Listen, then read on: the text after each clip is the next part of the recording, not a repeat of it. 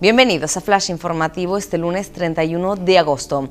Canarias decidirá el 10 de septiembre si el 15 puede arrancar el curso escolar con normalidad o con restricciones. El presidente del gobierno de Canarias, Ángel Víctor Torres, considera prematuro tomar desde ya con 16 días de antelación y la actual situación de casos la decisión de cómo arrancar el curso y si lo hará igual en todas las islas o municipios.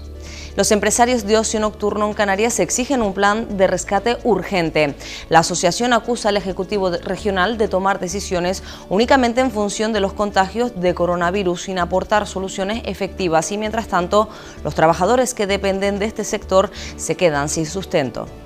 El telescopio de 30 metros, una alternativa para crear empleo en tiempos de crisis. Los nativos hawaianos han recogido 400.000 firmas para que no se instale en la isla del Pacífico. De emplazarse en La Palma, generarían 900 puestos de trabajo durante los próximos 10 años. Vecinos de Araya denuncian los alborotos diarios de un prostíbulo. Medio centenar de residentes firman un escrito para pedir más presencia policial. Según cuentan, los clientes llegan en manadas, orinan en la calle y dejan los preservativos en las aceras. Más noticias en diariodeavisos.com.